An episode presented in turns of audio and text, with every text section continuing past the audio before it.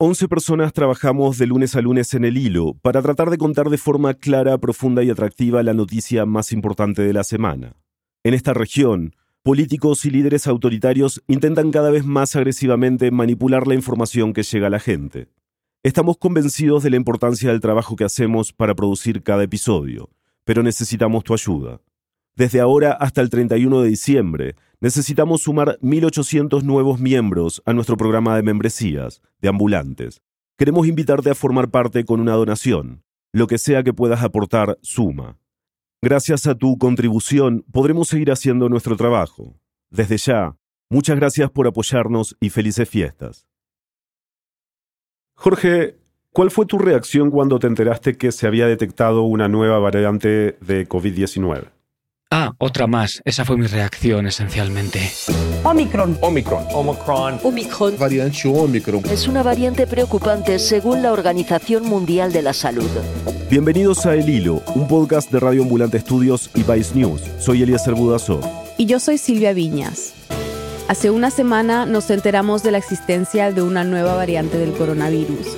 Por eso hablamos con Jorge Galindo, a quien acaban de escuchar. Jorge es un sociólogo, periodista y experto en datos español que vive en Colombia.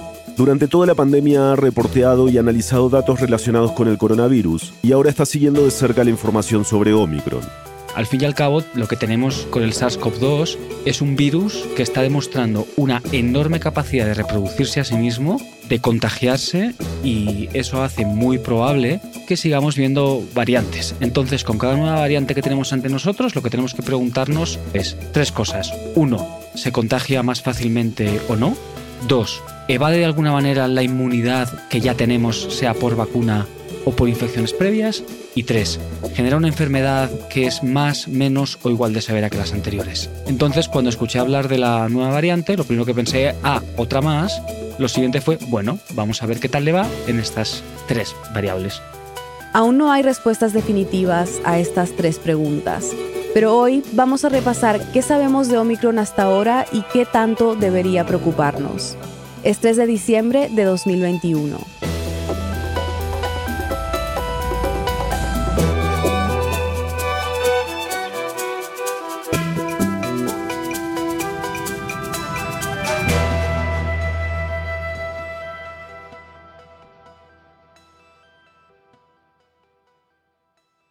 Empecemos con lo que se sabe hasta ahora.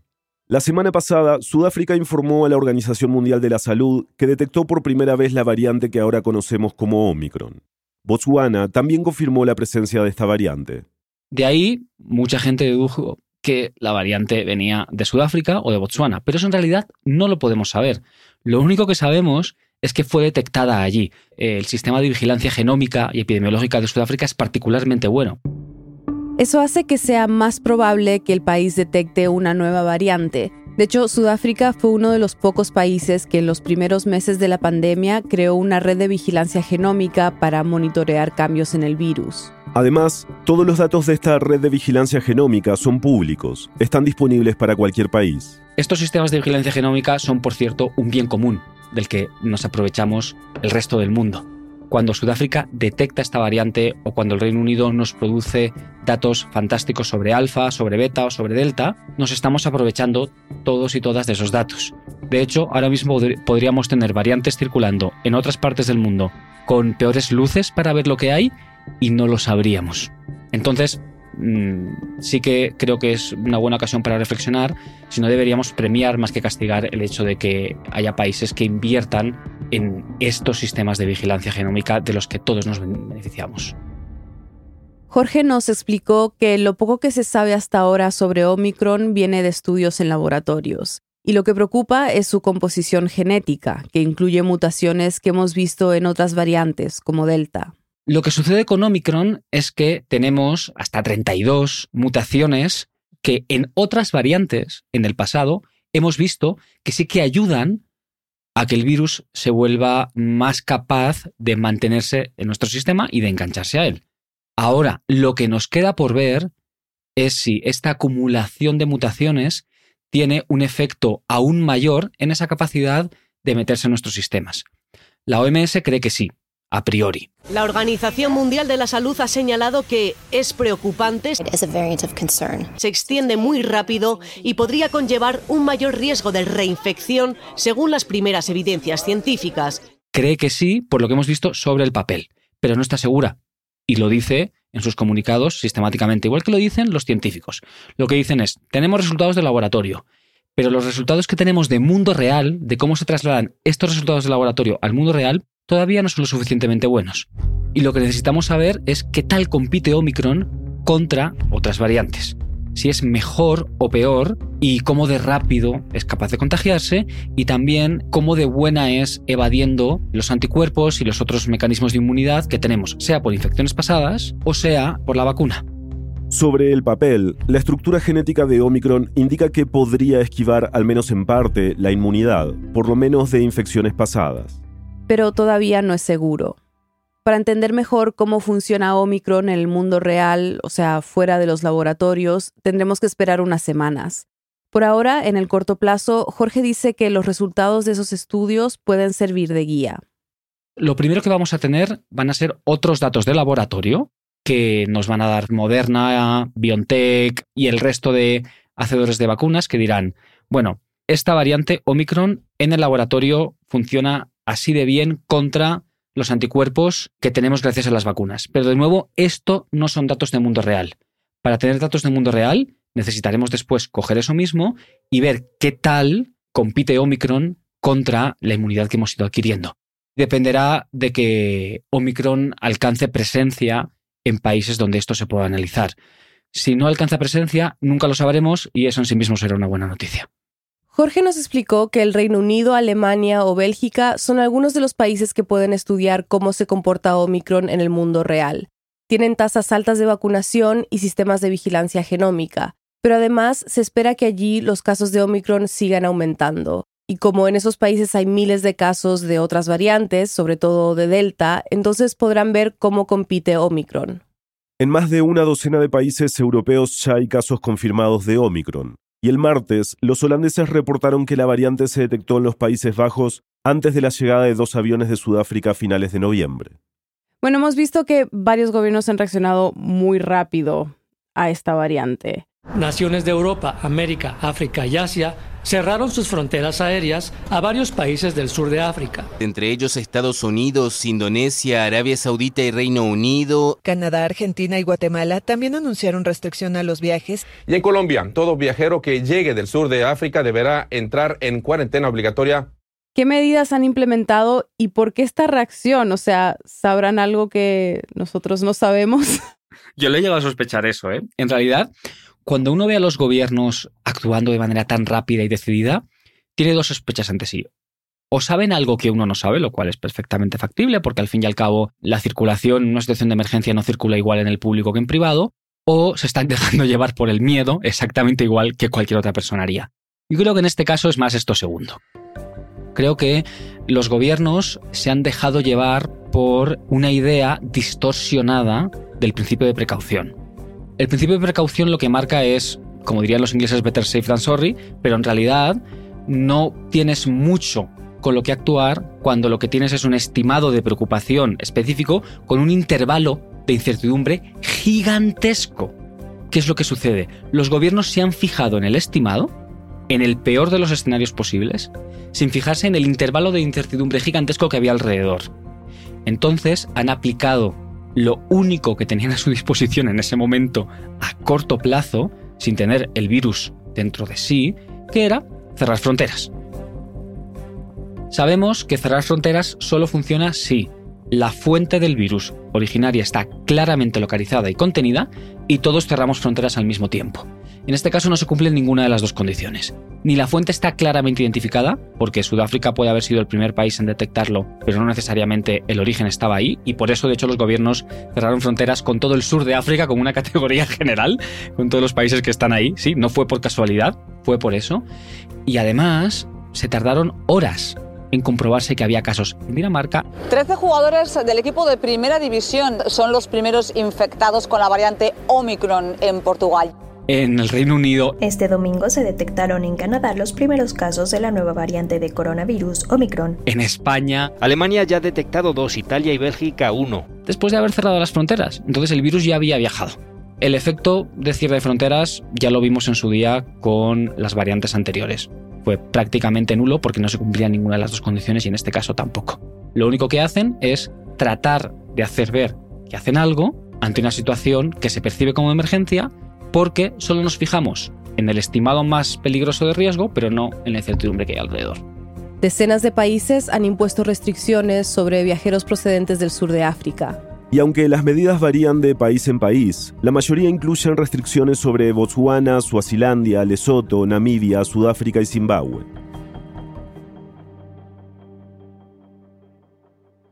Los gobiernos no son los únicos que han reaccionado así.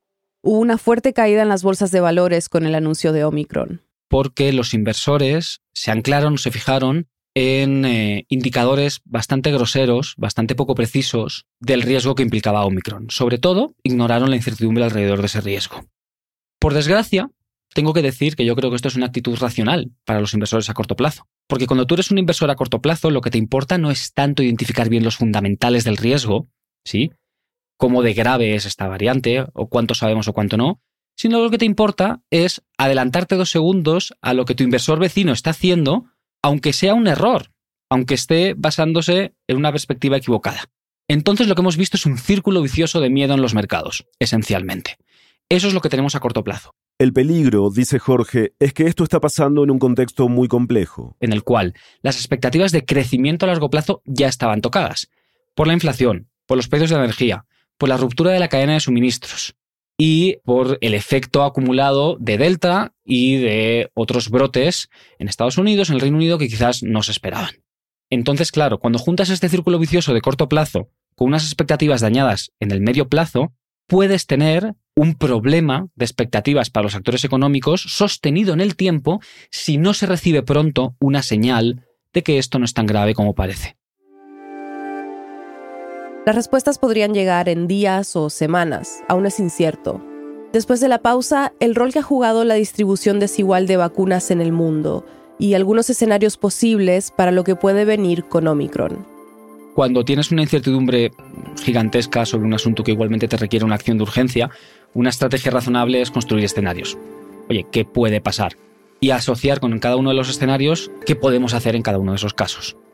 En este caso, los escenarios dependen esencialmente de cómo de buena sea Omicron contagiándose y esquivando la inmunidad acumulada por infecciones pasadas o por vacunas.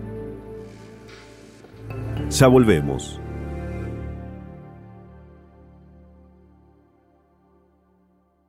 Estamos por cerrar el año en la redacción de El Hilo.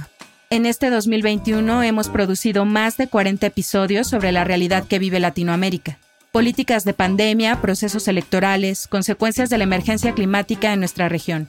Nuestra cobertura está hecha para conectar con los temas que te importan. Queremos continuar la conversación y que sepas que realmente nos importa tu feedback. Síguenos en nuestras redes sociales, arroba el podcast en Twitter, Facebook e Instagram y coméntanos qué te parecen los episodios que vamos estrenando.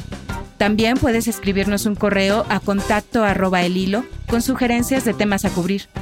De parte de toda la redacción de El Hilo, muchas gracias por formar parte de esta comunidad.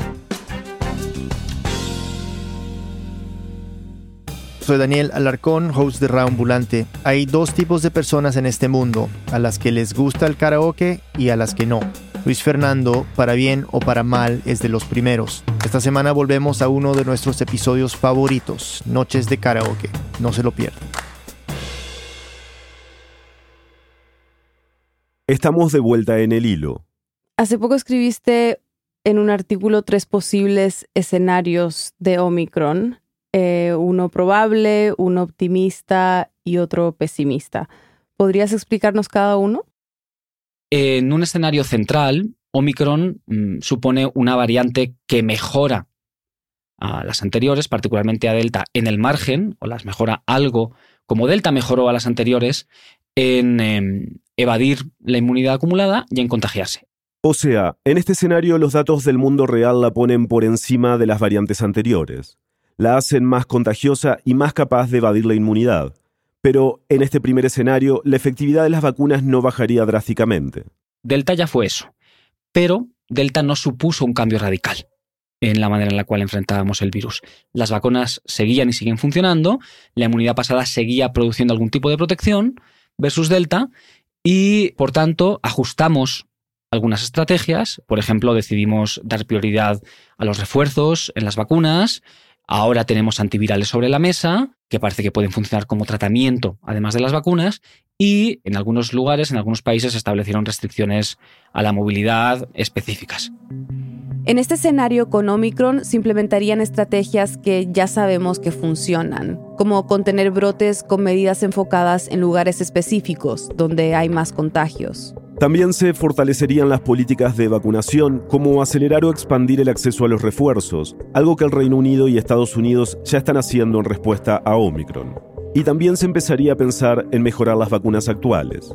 BioNTech ha dicho que puede desarrollar una vacuna para combatir específicamente Omicron en seis semanas, más varios meses de pruebas.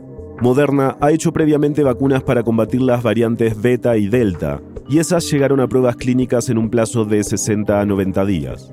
Este es el escenario más probable, según Jorge. No es ideal, pero no nos regresa a marzo de 2020. Este es otro escenario que nos describió Jorge.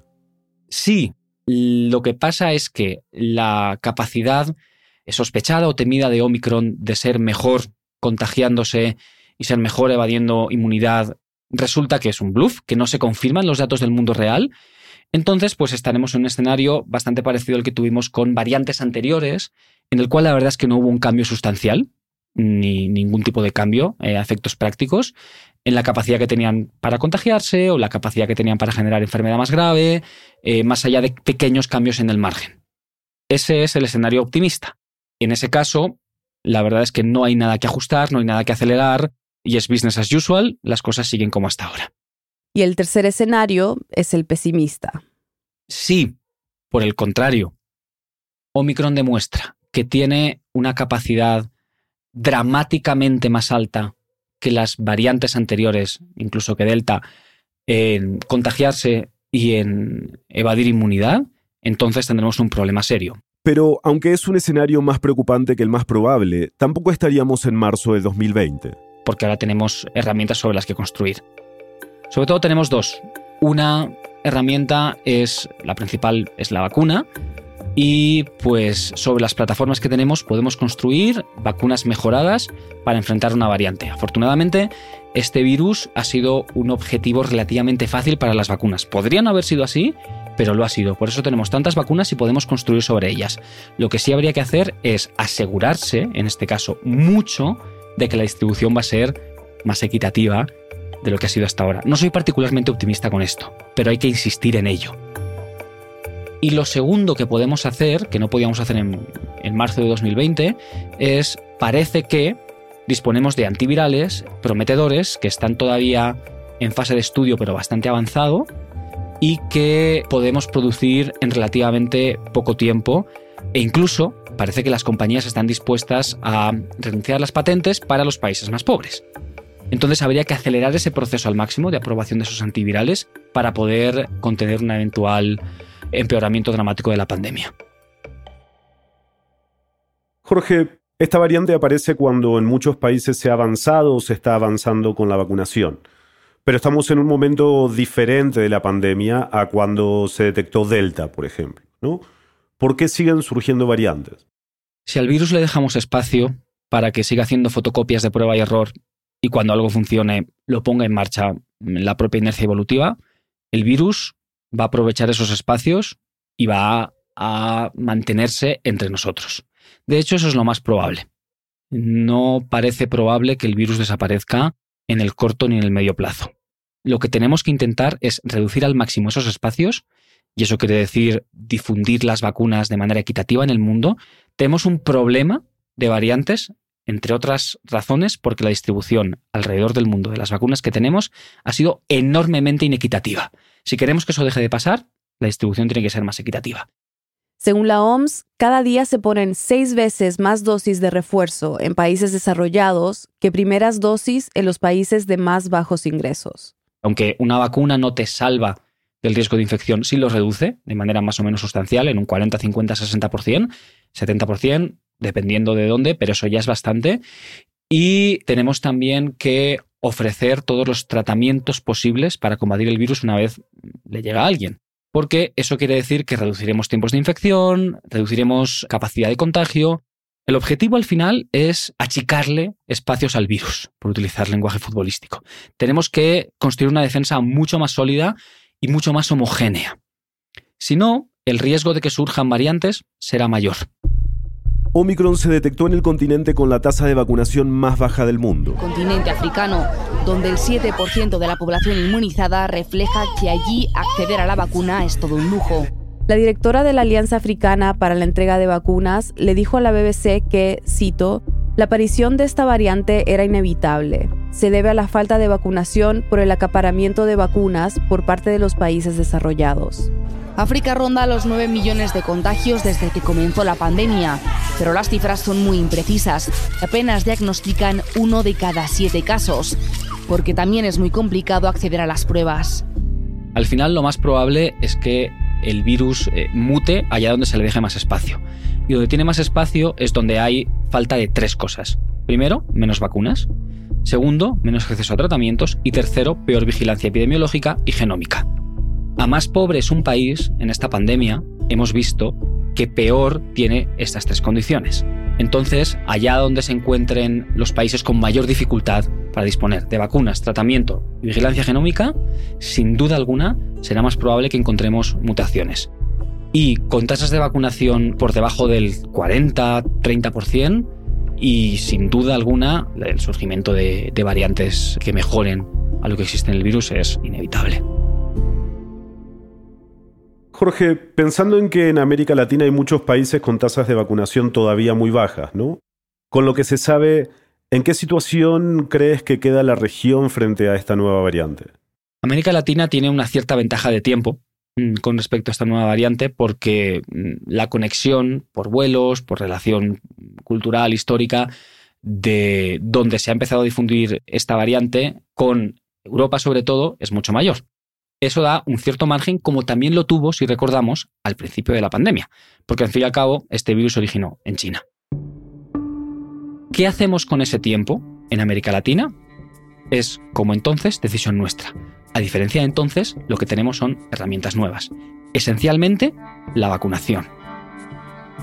Ahora mismo, lo que tendrían que estar haciendo todos los países de América Latina es acelerar en la medida de lo posible la vacunación. Aún diré más, lo que deberíamos estar haciendo en América Latina es compensar la falta de vacunación en aquellos países en los cuales la tasa es más baja. Por encima, a ser posible, yo sé que esto es difícil, de eh, divisiones de índole política.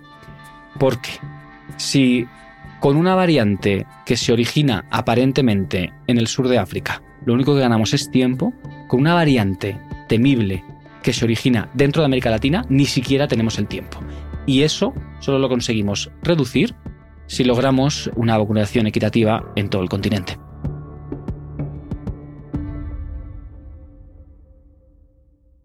Creo que lo difícil de esta variante y de la reacción de los gobiernos es que uno no sabe cuánto debería preocuparse en realidad, porque por un lado los expertos están diciendo calma, todavía no sabemos tanto sobre la variante, hay que esperar, pero por otro lado tenemos a los gobiernos cerrando fronteras. Entonces, ¿qué tanto deberíamos preocuparnos en realidad por esta variante en, este punto?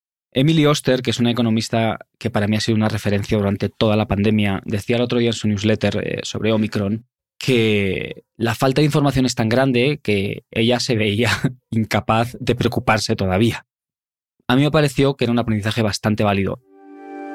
Todavía no sabemos cómo de preocupante va a ser, no hay nada nuevo que podamos hacer aparte de lo que ya estamos haciendo, aparte de la ventilación, del uso de cubrebocas barra mascarilla barra barbijo barra tapabocas, no podemos hacer nada más que lo que ya estamos haciendo. Lo que sí tenemos que estar es preparados por si hace falta hacer algo más.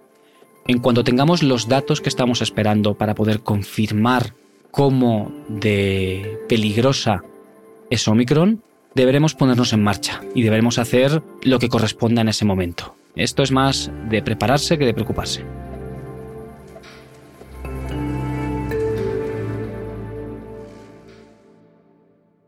Al cierre de este episodio, los países del continente donde se habían reportado casos de la variante Omicron eran Estados Unidos, Canadá y Brasil.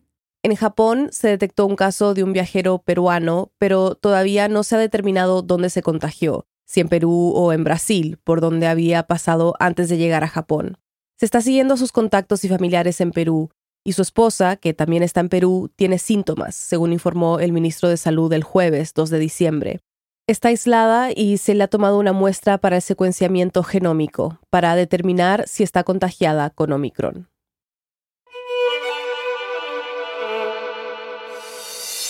En el hilo somos Eliezer Budasov, Daniel Alarcón, Daniela Cruzat, Mariana Zúñiga, Inés Renique, Denise Márquez, Elías González, Desire Yepes, Paola Elián, Xochil Fabián, Camilo Jiménez Santofimio y Carolina Guerrero. Nuestro tema musical lo compuso Pauchi Sasaki. Parte de la música de este episodio fue compuesta por Remy Lozano y Andrés Aspiri. El Hilo es un podcast de Radio Ambulante Studios y Vice News. Gracias a quienes se han unido a Deambulantes, nuestras membresías. Su aporte nos brinda una fuente de financiamiento constante y confiable que nos ayuda a seguir produciendo el episodio cada semana. Súmate tú también en el hilo.audio slash apóyanos. Muchas gracias.